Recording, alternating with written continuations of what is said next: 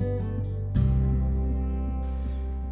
5分でためになる大学受験ラジオの時間です。こんにちは、のぶです。このチャンネルでは大学受験に取り組む高校生や親御さんにとって役立つ情報を発信していきます。まずは簡単に自己紹介をしますと、私は一橋大学を卒業後、イギリスの大学院で修士号を取りました。その後、国家公務員として6年間働いたのですが、激務で家族との時間が全く取れない生活を見直したくなって思い切って退職し、瀬戸内海の島、小豆島に移住をしてきました。今は小豆島の役場で地域おこし協力隊をしながら大学受験対策の個別指導塾をしています。はいということで今日は第39回目ですね、えー、今日のテーマは、えー、子供を怒ることに意味はあるのかということについて考えてみたいと思います。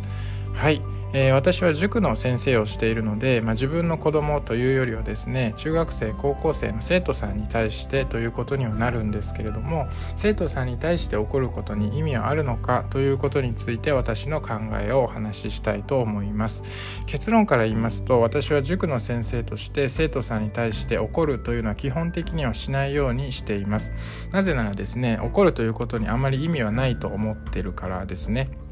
生徒さんが宿題をやってこなかったり態度に問題があったりとかそういう時に怒るかどうか厳しい態度でガツンと言うべきなのかそれともあくまでは態度に、えー、出さずにですね、えー、穏やかにするべきなのか塾の先生としては悩ましい問題です、えー、私も塾を始めた頃はですねその辺りなかなかあのうまくできなかったんですけれども塾を始めて1年近く経ってですね怒らないということを自分のポリシーにするようにしています。これはですねあくまで私の感覚ですが怒っていいことってあまりないと思うんですよね。塾は休むなとか今日も宿題ができてないじゃないかとかそんなんじゃ志望校合格は無理だぞとかですね。そういう厳しい言葉態度っていうのはあんまり表に出すべきではないと個人的には思っています。感情的になってしまうと生徒さんは大きな精神的ダメージを負ってしまいますよね。生徒さん思っている以上に繊細だったりもするので怒られたらそこからまた元の精神状態に回復するまで思った以上に時間がかかるしメンタルを回復することそれ自体にエネルギーを取られてしまうんですよね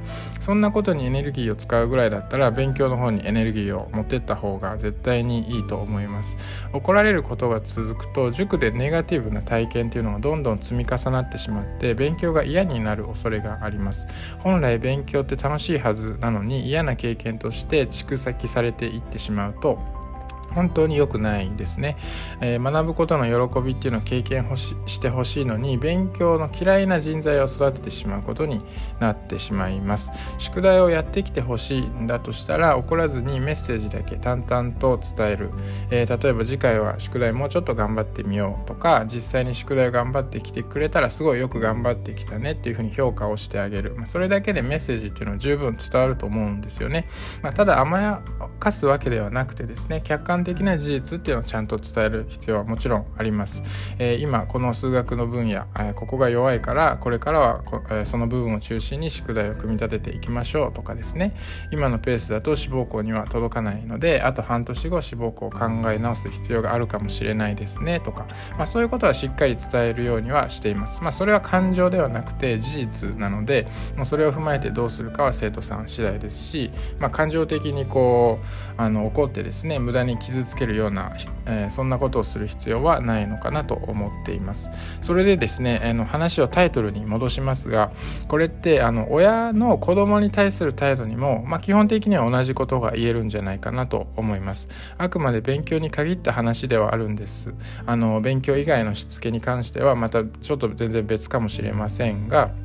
まあ、少なくとも勉強に関して言えばですね勉強しろとかそんなんじゃ大学行けないぞみたいな厳しい言い方っていうのはあの子供にはするべきではないと私は思っています、まあ、必要に応じてですね子供に現実を示したりとか今の学力とあの目標のその間にあるギャップっていうのを、まあ、あの知らせたりすることは必要かもしれませんが感情的にはならない方がいいのかなというふうに思っています。なのであの子供を怒ることにあまり意味はないというふうに、えー、私は考えています。はい。ということで今日は、えー、子供を怒ることに意味はあるのかということについてお話をしてきました。もし面白かった役に立ったなと思ったらフォローをしていただけると嬉しいです。他にも高校生や親御さんにとって役立ついろいろな話をしているのでよかったら聞いていただけるとありがたいです。はい今日はこの辺で終わりたいと思います。ありがとうございました。